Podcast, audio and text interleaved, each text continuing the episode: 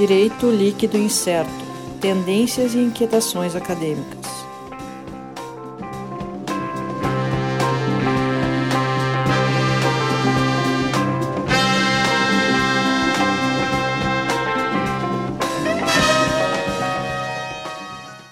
Olá pessoal, estamos aqui mais uma vez, mais um episódio do nosso Direito Líquido Incerto Podcast, DL Podcast. Estou aqui, Sandro Moraes, junto comigo, mais uma vez, Sérgio Gillet. Olá! Alisson Capelari. Olá a todos. Nosso time uh, de sempre aqui. Começar, a gente sempre tá, traz um, um agradecimento aí pro pessoal que está ouvindo. Nosso último episódio aí teve uma repercussão bastante grande. Valeu pro pessoal que está ouvindo, pessoal que está acompanhando. Também o pessoal que dá uma olhada, segue lá o arroba DL Podcast no Twitter, nossa rede social oficial, DL Podcast Twitter, então siga lá. Uh, não, não, vamos postar as fotinhas na nossa gravação, esquecemos até agora, vamos, vamos fazer a gravação, fazer as fotos, o registro. Sentir em direta. e começando aqui o episódio de hoje, nós vamos falar então sobre propriedade intelectual. Propriedade intelectual em casos em softwares. Assunto hum, bastante hum. interessante. Envolve aí discussões. E nós estamos aqui com a nossa convidada hoje, a Martina Recena. Martina é mestranda aqui da casa, da PUC, é bolsista do CNPq por enquanto, ainda. Né? enquanto durar. É segunda ordem. Até o momento ainda é, não sei se vai continuar assim nos próximos meses, né? vamos ver o que vai acontecer. Então, Martina, Bom, boa tarde, Martina. Boa tarde, pessoal. Queria primeiro agradecer o convite. Muito legal a iniciativa de vocês e fico muito feliz em ter sido convidada para participar. Então, fala um pouco aí para nós. A gente vai falar da propriedade intelectual de software, que é o tema de tua, da, da tua pesquisa, né? Uhum. Como é que se dá essa proteção aí de, de, de, da propriedade intelectual no caso desses softwares? Aí? O que, que tu pode nos falar das discussões que a gente tem hoje? Então, pessoal, eu queria primeiro fazer tipo um disclosure aqui, porque infelizmente a propriedade intelectual ela não é uma cadeira obrigatória nas faculdades de direito. Algumas oferecem como eletiva, mas até onde eu tenho conhecimento, a grande maioria não.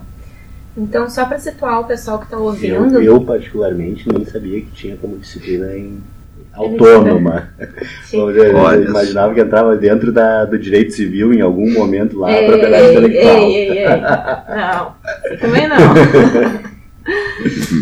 não, mas então eu queria só explicar aqui para o pessoal que a propriedade intelectual ela se divide em propriedade industrial, que é onde estão as marcas, as patentes que normalmente uh, as pessoas ouvem e pensam em propriedade intelectual como sinônimo disso mas na verdade é mais né, do que isso, só isso. Uh, temos também, dentro da propriedade industrial ainda, a gente tem desenho industrial e a concorrência desleal. Depois nós temos uma outra área que é a área dos direitos autorais, onde se encontram os direitos dos autores, os direitos, direitos conexos a esses, que são os de produtores, editores, e hum, também a lei do software, que determina que a aplicação da lei de direitos autorais vai ser subsidiária a essa lei do software. Depois nós temos um outro grande grupo que fala das proteções sui generis, é assim chamado pelo próprio INPI, o Instituto Nacional de Propriedade Intelectual aqui no Brasil, responsável pelos registros. Essas proteções sui generis pelo INPI são topografia de circuitos integrados, cultivares e conhecimentos tradicionais, que é, nós não vamos ver, só para explicar para vocês. E também temos outras proteções, também na, nessa repartição feita pelo INPI, que é o segredo de negócio, ou industrial, o know-how e o trade dress. Esse, tanto o segredo industrial quanto o know-how e o trade dress, a base jurídica dele, dele está dentro do âmbito da concorrência desleal, lá na lei de propriedade industrial, nos artigos 209 e 195, são os utilizados para embasar. embasar. Então, poderia-se dizer que também estariam dentro do âmbito da concorrência desleal dentro de propriedade industrial.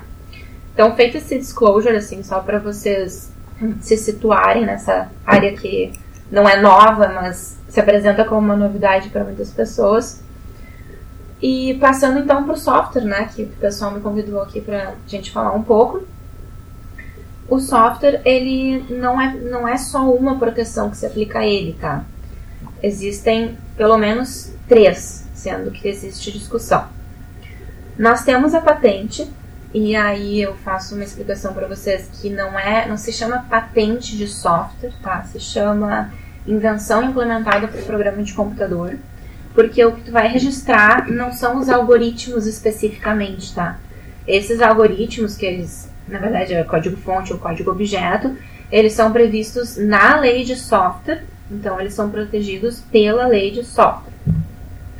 Mas essas invenções implementadas por computador, elas são a resolução de um problema técnico, e só que esse problema técnico ele tem que ser resolvido sem ser em razão da alteração do código-fonte. Então o que acontece muito é uma alteração na infraestrutura desse software, e aí essa alteração uh, faz com que seja resolvido um problema técnico. Então a gente tem aí a questão de compressão de dados, gerenciamento de arquivos, isso pode ser feito, isso pode ser uma invenção, e aí eu chamo a atenção para vocês que não significa, não é sinônimo de que vá ser.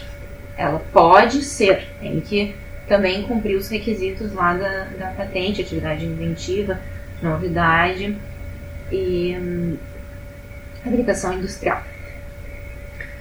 Uh, passando essa página né, da patente, entramos então na questão da proteção do direito autoral. Como eu já fiz um, uma, um adiantamento do conteúdo, a lei de direitos, a, desculpa, a lei de software, nos seus primeiros artigos, acho que no artigo primeiro mesmo, ela traz o conceito do que é registrado como software e ali ele fala, fala em linguagem, uh, linguagem natural ou codificada.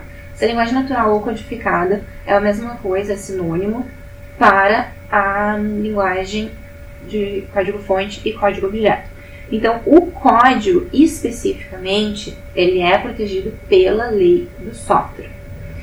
Não é necessário haver um registro desse código para que seja reconhecida a autoria. Esse registro facilita a prova caso isso seja judicializado mas não é um requisito para ser reconhecida a autoria. Já não é dessa forma na patente, né? quando nós estamos falando de patente, o registro ele é imprescindível para ter o reconhecimento dessa propriedade. Dentro dos direitos autorais, a gente ainda pode falar do resultado desse software. Então, por exemplo, assim, um jogo eletrônico, um videogame.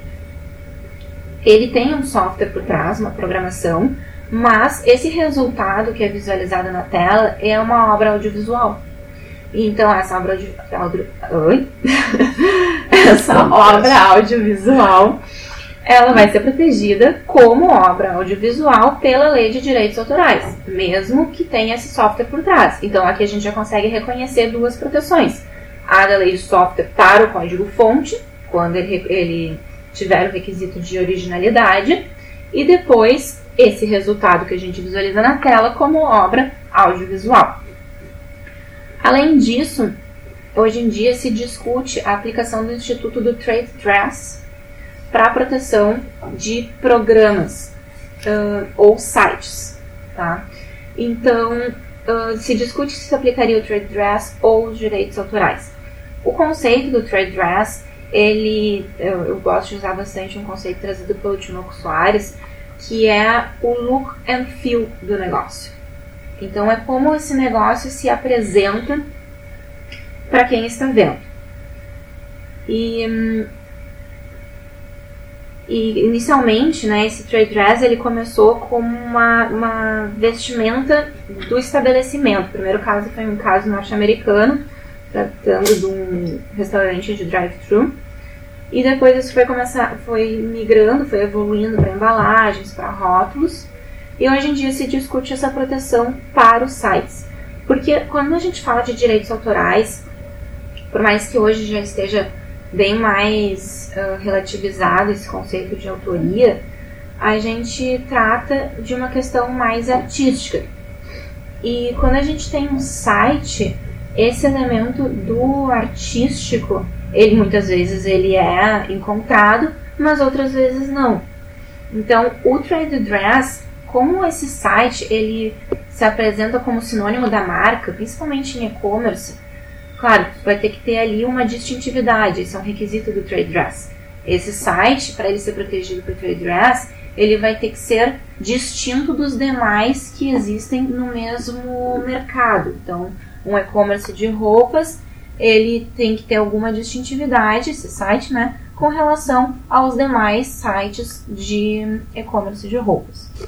Então, assim, de uma forma resumida, a gente pode dizer então que o software pode ser protegido, ele tem que cumprir os requisitos de cada instituto, mas ele pode ser protegido por patente, através da invenção implementada por programa de computador, pela lei do software especificamente, que dispensa registro, pela lei de direitos autorais, aquele resultado que a gente visualiza na tela, e talvez pelo trade dress. Eu particularmente acredito que o trade dress é mais adequado do que os direitos autorais. Então esse seria o que eu tenho para falar para vocês, assim, de uma forma resumida, de como a gente pode proteger o software, algo que hoje em dia está tão em voga, principalmente quando a gente fala de startups, né? Um dos principais ativos das startups. As startups, todas, a grande maioria trabalha em cima de, de desenvolver um aplicativo que vai ser diferenciado né? Então é, é, esse tipo de esse aplicativo ele de, demanda essa proteção e aí a, a, questão até já, já adiantando aqui uma primeira questão que essa distinção entre o, os direitos autorais entre aquela marca aquela identidade visual audiovisual e o trade dress então uh, pelo que, pelo que eu pude entender me desculpa se eu estiver errado uh, há uma, vamos dizer assim, há uma certa controvérsia sobre qual a forma de proteção desta, desta visualização do, do código, né? da forma como se apresenta. Por exemplo, eu abro meu, meu telefone ali, abro o aplicativo uh, e a forma como ele se apresenta para mim, o visual dele, uh, ele pode entrar então como essa proteção audiovisual de direitos autorais ou pode entrar como trade dress Aí eu não diria que seria o audiovisual a questão dos aplicativos, tá? Eu diria que o audiovisual ele se aplica aos videogames. Tá. tá? A questão dos aplicativos, ela tá mais relacionada aos sites e também alguns sistemas de gerenciamento e tal. E aí nesse caso seria o trade dress. Por isso que eu não, eu não acredito que direitos autorais Sim. protegeria sites. Eu acredito que seria o caso do trade dress. Porque eu imagino o, o o audiovisual para um videogame, porque o videogame sempre tem uma a música, a abertura, a introdução, aquelas coisas desse tipo que, que são características, né? Sim, uhum. os, efeitos, os efeitos visuais. Eu até hoje eu escuto a música aquela do Blur. Uhum. Eu me lembro do jogo FIFA, acho que era 97, 98. Estou entregando a idade. Falando nisso, eu, eu adoro escutar a trilha sonora de Journey. É maravilhosa para eu poder estudar. Boa, boa dica. eu, já tive, eu já tive banda que tocava cover de videogame. já tive também. Ali no Living, vira e mexe, tem alguém tocando o tema de Mario, o tema de Zelda. Sim. Ah, no piano ali, né? Sim. Ah, com certeza. Mas voltando aqui para nós. É. Aterrissando de novo. Só para esclarecer também porque que não seria audiovisual no, na lei de direitos autorais, eu até abri aqui para falar certinho para vocês o conceito do audiovisual ele exige que, se, que a reprodução das imagens traga uma impressão de movimento, de continuidade, Sim. de sequência de imagens. E aí isso não tem no site. No site tem algo mais é distante. É, sim. Hum, hum. Bom, Martina, uh, eu tenho uma, um questionamento a fazer a respeito da propriedade intelectual em si. Não, é o que nós falamos aqui em software, falamos aqui em site, em trade dress, dentre outras novas terminologias que a gente está acostumado, tá ficando cada vez mais presente aqui na nossa, nossa atividade. Uh, o que nesse tempo, o que, que tu detecta, se é que tu chegou a detectar isso pelas tuas pesquisas, que mudou na essência da proteção intelectual, a tradicional, aquela que a gente que a, que a gente não, eu estudava, né, no milênio passado quando fazia faculdade aqui. Aquela do livro que esperava Isso. 80 anos para entrar no domínio público. Isso, é, aqui, Mas continua, É. não é 80, mas Não, 80, não me lembro. é 70. 70, errei. Não, é só uma. Tu acha que é uma, uma roupagem nova daquilo que é tradicional ou alguma coisa alterou na essência, assim, alguma coisa mais. que tenha mudado algum conceito a respeito disso e daqui pra frente, assim, o que que tu, que tu imagina que essa área, pra onde que essa área vai? Eu acho que hoje em dia o que a gente mais tem sofrido alteração em razão das novas tecnologias é no âmbito do direito autoral. Uhum. Tanto que a própria definição de, dos requisitos do direito autoral, que é basicamente originalidade, hoje em dia se discute bastante. Tá? No, a gente teve uma decisão nos Estados Unidos em 1991 ou 1992, não me recordo agora exatamente o ano, que eles abordaram justamente a definição da originalidade. Porque, assim, para quem não está familiarizado, os Estados Unidos ele sempre foi reconhecido por exigir uma baixa originalidade e praticamente qualquer coisa que tu criasse era protegido por direitos autorais. Uhum. Já aqui no Brasil, a gente já tem uma influência europeia que nasceu em França, na França e Alemanha, e lá já se exigia um grau de originalidade maior, se exigia que tivesse um mínimo de criatividade, que é a doutrina da criatividade, somado a uma expressão do autor. Então, todas as obras deveriam ter algum tipo de padrão que expressasse a personalidade do autor.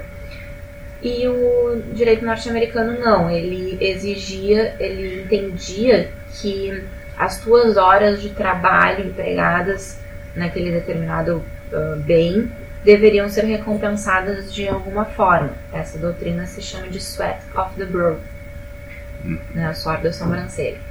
E aí, em 1991, 92, por ali, eles, a Suprema Corte Norte-Americana decidiu, nesse caso, deixar de lado, romper com essa doutrina do sweat of the brow e adotar a doutrina da criatividade. Então, até para questões como bancos de dados, uh, se exige que haja um mínimo de criatividade.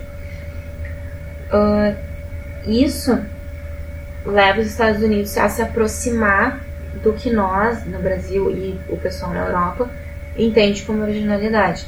Mas, ao mesmo tempo, na Europa, França e Alemanha, eles têm reduzido o grau de exigência, já dispensando essa expressão da individualidade do autor. Então, a, nós aqui no Brasil já estamos nessa tendência, ainda se exige, mas já estamos entrando nessa tendência de uma menor expressão da personalidade do autor, para assim facilitar, talvez eu esteja falando grego aqui para algumas pessoas, Não. mas para facilitar que as obras sejam protegidas, né? Então, ah, a gente tem a mania de querer proteger tudo que a gente cria. Não é assim que a propriedade intelectual funciona. Na verdade, a propriedade intelectual ela funciona como uma exceção, né? E, e eu vejo que as tecnologias hoje em dia elas estão mexendo bastante nisso, né? Então a gente tem a questão do blockchain, a gente tem a questão do streaming, que o, o STJ tratou da questão da, do streaming como difusão pública e arrecadação precária ou não. Algumas pessoas acham que foi um erro, outras concordam. Mas então a gente tem os institutos tradicionais sim, com alguma modificação. Eu estudo mais especificamente direitos autorais, então consigo falar mais sobre isso. Mas eu acredito que os institutos são os mesmos, até esse caso do trade dress, que aqui no Brasil o primeiro caso foi tratou de um desfile de moda da Monange que imitava o desfile de moda da Victoria's Secret. Foi ali que, que se tratou a primeira vez aqui no Brasil. Mas esse instituto já existe há anos lá nos Estados Unidos. Então são institutos que já existem, não tem muita novidade neles.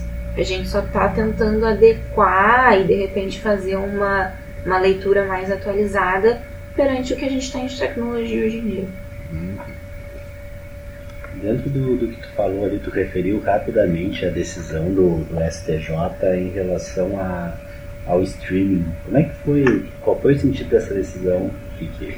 Eles entenderam que a disponibilização por streaming seria uma di- disponibilização ao público e aí, portanto, deveria ser arrecadada ao ECAD. Como E se fosse que- como fazem as rádios. Uhum. Que não é porque, por exemplo, eu tenho Spotify e escuto só eu. A quantidade de pessoas que escuta não seria Sim. relevante para a definição de se é execução pública ou não. Uhum. É só a possibilidade de ser executado em público já é suficiente. Sim, eu posso chegar e sonorizar o meu churrasco com 20 pessoas, com o Spotify, ou posso ouvir só no meu fone de ouvido sozinho. É. Bem, Martina, eu achei muito interessante essa questão do trade dress. E aí eu queria assim te perguntar, porque eu tenho Android, eu vejo também algumas pessoas com iOS. Eu vejo que às vezes os aplicativos eles têm um look and feel, digamos assim, né? Por exemplo, os apps do Google utilizam hoje Material Design, que inclusive o Google mantém um site falando como é que é, como, como, como aplicar. Os aplicativos do Android geralmente têm assim botões pa- parecidos. Mas uma coisa que eu vejo ah, na questão, por exemplo, do Uber, do 99, do Cabify, que são os aplicativos né, de viagens aí. Eles são bem parecidos, mas tipo, se o Uber surgiu primeiro, será que os outros não estão infringindo o trade dress? Como é que a gente então pode ver na prática essa aplicação do trade dress, por exemplo, a partir dos aplicativos? Muito legal essa tua pergunta, Sérgio, porque ela é bem prática para o pessoal, principalmente para o pessoal de startups que lidam diretamente com o aplicativo. Porque, assim, a gente tem uma diferença entre o que é a ideia, o que é o conceito que está por trás, quais são os elementos necessários para a execução dessa ideia, desse conceito, e aí o que, que é diferenciado, o que tem de distintividade ou o que tem de original. Então, assim, Uh, por exemplo, para um aplicativo desses de como Uber e o 99, é essencial que tenha um mapa. É essencial que tenha o trajeto, essencial que tenha a localização do carro. Então não tem como tu proteger algo que é essencial para a expressão daquele conceito. Sim. Agora, questões mais uh, particulares de, de cada aplicativo que tenham um grau de distintividade ou de originalidade. Por que, que eu falo distintividade ou originalidade? Porque para quem acredita que, se- que é protegível por trade dress, se fala em distintividade. Para quem acredita que é protegível por direito autoral, se fala em originalidade. Por isso que eu uso os dois. Então, por exemplo, assim, se for pegar o Uber e o 99 Táxi, ah, fundamentalmente o que eles têm de diferença é quando aparece ali as opções de carro com o valor. É o desenho que aparece referente ao carro, um é diferente do outro. Mas Ah. todos aparecem um carro. Sim. A fonte, tal, talvez, né? As cores. É, o jogo de cores, talvez, a combinação. A fonte é muito difícil, tá? Teve um caso de reconhecimento de direitos autorais em fonte de um francês Sim. que o governo brasileiro utilizou, eu acho que foi a Embratur, a empresa de turismo brasileira, utilizou uma fonte que foi desenvolvida por um autor francês. E aí esse autor reivindicou, dizendo que ele criou a fonte, ele tinha direitos autorais sobre aquela fonte, e que então o governo brasileiro não poderia utilizar. E aí a Embratur, ah, salvo engano, ela acolheu e se comprometeu a alterar a fonte. Não sei no final das contas que fonte que adotou, se alterou efetivamente ou não. Acredito que tenha alterado, caso contrário, a gente provavelmente estaria ouvindo mais sobre o assunto. Sim. Mas, então, assim, fonte é difícil, tem que ser algo realmente ah, diferente e original, aqueles requisitos dos direitos autorais. Sim. Nessa questão de fonte eu acho interessante porque eu vejo muitas empresas é, criando tipografias próprias. O próprio Google, né, recentemente passou por uma alteração tipográfica. Antes era uma fonte serifada, agora é uma fonte sem serifa. Uh, para quem não conhece, joga ali no Google o que é serifa, o que, é que não é. Vale a pena a pesquisa. Mas enfim. Então eu, eu vejo Podcast que ne- nesse caso. para outros lados É. também. né? É. Vamos fazer um episódio só sobre o que, que fontes fontes serifadas e não serifadas. Ah, é. Mas assim, ah, eu vejo isso de empresas né, criando fontes próprias. E aí, quando ela cria uma fonte, uma, uma, fonte própria, e aí, como é que fica nessa, nessa questão também? E aí, agregando mais ainda o que você estava falando. Aham. Né? Não, é no mesmo sentido do que eu tava falando, tudo toca na questão da originalidade. Uhum. E aí isso é extremamente subjetivo, porque eu posso fazer uma fonte que não exista no mercado. Atenção, isso não é originalidade, tá? Isso é novidade. E, e ela ter esse mínimo de criatividade, enfim, e ser protegida por direitos autorais. Uh, Então, nesses casos, a gente acaba ficando muito à mercê do que um juiz vai decidir. Porque, como é muito subjetivo, o juiz pode olhar para aquela grafia desenvolvida e pensar: não, mas isso aqui é muito parecido com uma Times ou uma Comic Sans e eu não acho que tem originalidade, aquele mínimo de criatividade exigido, então eu não vou conferir proteção autoral. Puxa. Na verdade, é- é, então vou fazer uma correção. Não é que o juiz não vá conferir proteção autoral, mas ele não vai reconhecer que houve a violação. Porque quando a gente vai para o judiciário num caso desses, é porque alguém infringiu os direitos autorais de outra pessoa. Sim. Nesse caso, talvez uma arbitragem não seria cabível, porque seria talvez o árbitro talvez fosse expert em fonte. Sim, sim. Eu, particularmente, acho a arbitragem a melhor opção para resolução de problemas envolvendo propriedade intelectual. O problema maior é o custo. Sim. Mas, às vezes, o custo, ah, ele também está muito atrelado com o tempo que tu perde naquela disputa, né? Uhum. E uma disputa judicial aí vai cinco anos. Mais. Cinco anos.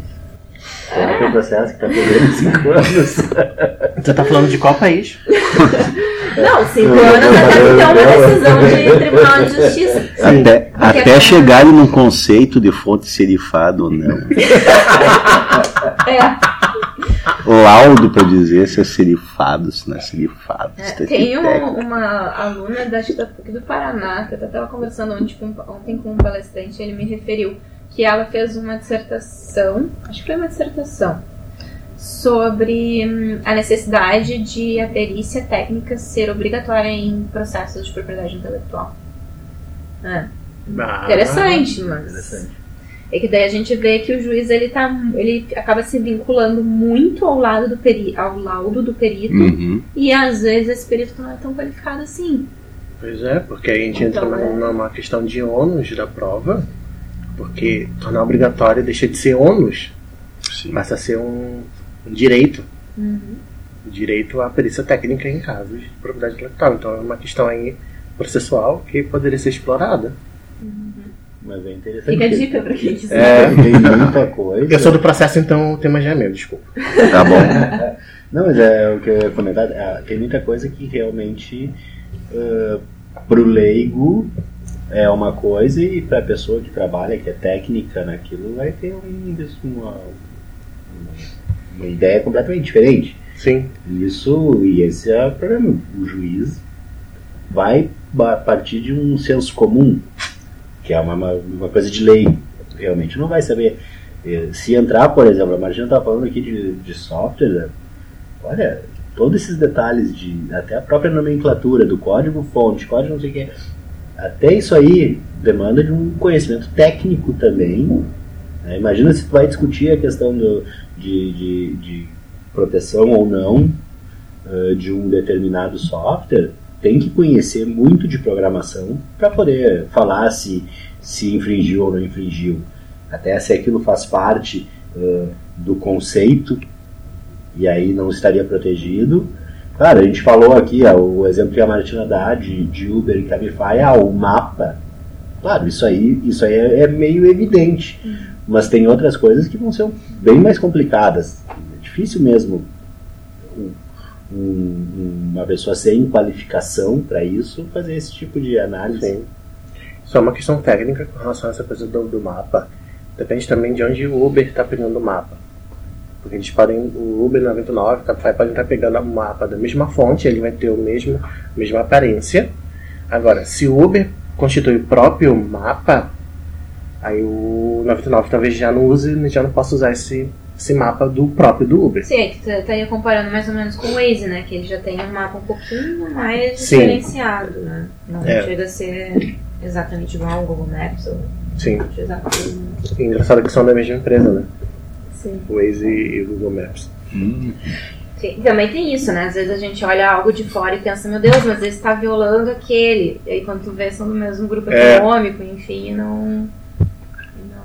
Não tem essa reciclagem. Tem alguma coisa específica a respeito nessa essa nova normatividade que está saindo a respeito de startups que saiu uh, no Inova Simples, saiu na consulta pública. Uh, saiu algo específico a respeito disso de propriedade intelectual, não? Que as startups hoje elas abrem e fecham num apertar de botão aqui. Certo. Não, tem o, o parágrafo 7 lá do, do Inova Simples. Uhum. Mas o que se está discutindo hoje é uma. De novo, se está retomando a discussão da alteração da lei de direitos autorais. Que hoje em dia ela está.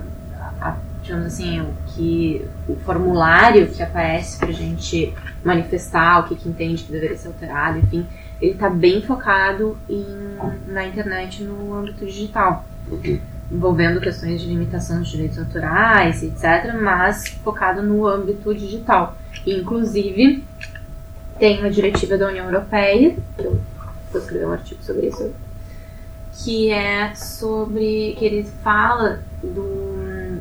muito. o objetivo dele é ser um. como é que eles falam? Single market. single digital market. Que é um mercado digital único.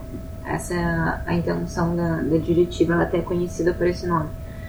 E aí ela fala também da responsabilidade dos provedores de conteúdo por violação de direitos autorais. Que isso é uma discussão bem complicadinha aqui no Brasil pelo Marco Civil da Internet. Os provedores de conteúdo eles não têm essa responsabilidade direta. Tem que uhum. entrar com uma ação e através de uma autorização judicial retirar o conteúdo. Porque tu tem aí em xeque direto a liberdade de expressão, né? fora outros que podem estar relacionados. Então, vamos ver como é que a alteração da lei de direitos autorais vai tratar desse âmbito da internet. Mas eu acho que o que tu está perguntando, já que tu falou que as startups abrem fecham voando, né, rapidinho, uhum. eu acho que tu deve estar tá te referindo é mais ao tempo de registro de uma patente, enfim, né? Pode ser.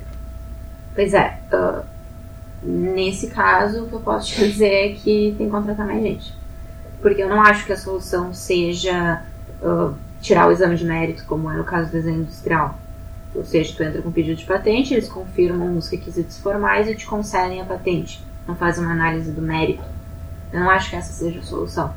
Acho que, na verdade, uh, adotar dessa forma vai nos causar muito mais problemas e uma judicialização bem maior desses casos.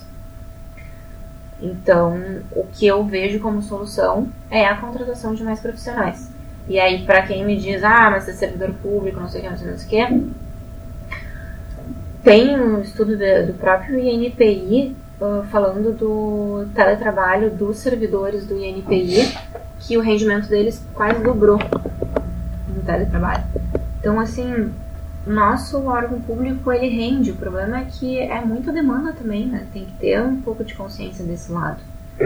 E não são casos simples. Imagina tu vai analisar uma patente química, tu tem que ter um engenheiro químico, um farmacêutico, um químico especializado para fazer aquela análise, não é qualquer advogado, qualquer pessoa. Então, é, realmente é mais difícil, é um pessoal bem especializado para trabalhar. E eu acho que uma das solução, uma das soluções né, desse problema da demora é a contratação de pessoal. Infelizmente, eu acho que essa é a melhor solução, o modelo que a gente tem hoje.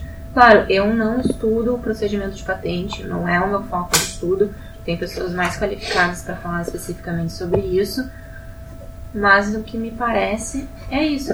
A questão de marcas, por exemplo, agora com a adoção do protocolo de Madrid, uh, o INPI tem um ano e seis meses para analisar a marca e julgar. Se caso contrário, ela tem que ser reconhecida profissão. Então uhum. já tem algumas alterações. E eu vou te dizer, uh, o último pedido de registro de marca que eu entrei demorou um ano para ser julgado.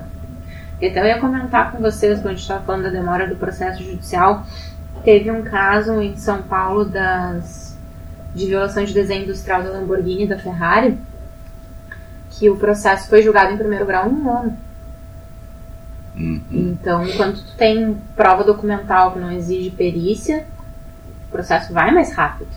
Né? Quando tu tem perícia, quesitos, assistente técnico, acaba demorando mais.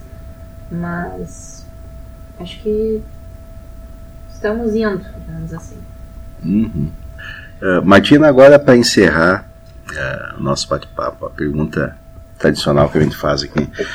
Para quem está interessado em estudar em começar a estudar, em começar a estudar, né, a pesquisar esse assunto que tu está trazendo para cá, que cada dia vai abrir um campo maior de um próprio modo profissional, acadêmico. O que, que tu recomenda para os nossos ouvintes que querem começar a pesquisar propriedade intelectual nesse novo cenário? Bom, para começar, eu, fiz um curso que me ajudou bastante, que é o DL 101 do INPI. Ele dá um overview, assim, um geralzão sobre os principais pontos da propriedade intelectual. Fala de patente, de marca, de tratados internacionais, desenho industrial, uh, cultivares. Fala bastante coisa. E um, o bom dele é que ele é gratuito e EAD. Então não tem muita desculpa para não, uhum. não ver, né? E né, o, o Sandro brincou antes falando que o, a propriedade intelectual é o ramo do direito civil, sei lá o que que era e tal. Então, na verdade, a gente consegue em alguns, alguns livros, alguns manuais de direito empresarial, eles têm um capítulo específico de propriedade intelectual.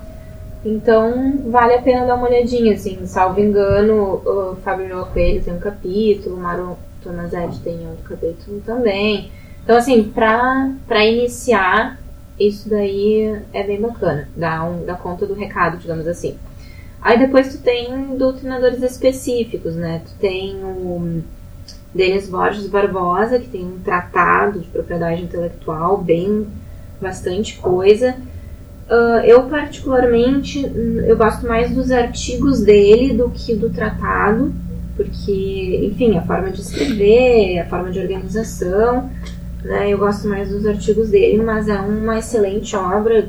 É possível alguém que trabalhe com propriedade intelectual nunca tenha aberto esse tratado. O filho dele também escreve bastante coisa, o Pedro Marcos Nunes Barbosa, também bem bacana as obras dele. E, nossa, tem, tem bastante coisa, mas eu acho que, assim, para começar, eu acho que que é esse curso e, e essas obras elas dão conta do recado. O INPI ele tem parceria com a WTO e a ONPI e eles lançam vários cursos, daí a maioria, 95% deles é pago e tem desconto para o pessoal que trabalha, que vem de países de terceiro mundo, mas o pagamento é em dólar cerca de 40, 60 dólares um curso. E são cursos muito bons. Normalmente a gente usa bastante esses cursos. Tem o ITS Rio também, que ele tem um curso de direitos autorais online, que, salvo engano, tá em torno de 500 reais, que fala direitos autorais parte inicial e parte básica, esse é o preço do curso completo. Também é EAD, então acho que eu já, já apresentei para vocês aí bastante, bastante conteúdo que pode ser aproveitado para estudo. Tá bom. Então, pessoal, agradecendo aqui a Martina. Muito obrigado, Martina. Valeu pela nossa, pelas aulas aqui de que isso, propriedade industrial, propriedade industrial, não, propriedade intelectual. Já Ah, normal, aqui. normal, tirou uh, Reiterar aqui a nossa nosso Twitter, arroba DLI Podcast. Agora já tem foto lá postada, você pode olhar. O Sérgio, o Sérgio providenciou isso enquanto a gente fazia o programa aqui. É, eu recebi em direto. É. Cumpri. E agradecer mais uma vez a paciência dos, dos nossos ouvintes. E se puderem dar um, ouvir lá, dar o feedback para nós, que a gente está querendo cada vez melhorar mais o nosso programa. E daqui a alguns dias a gente vai ter um novo convidado aí para fazer o nosso programa.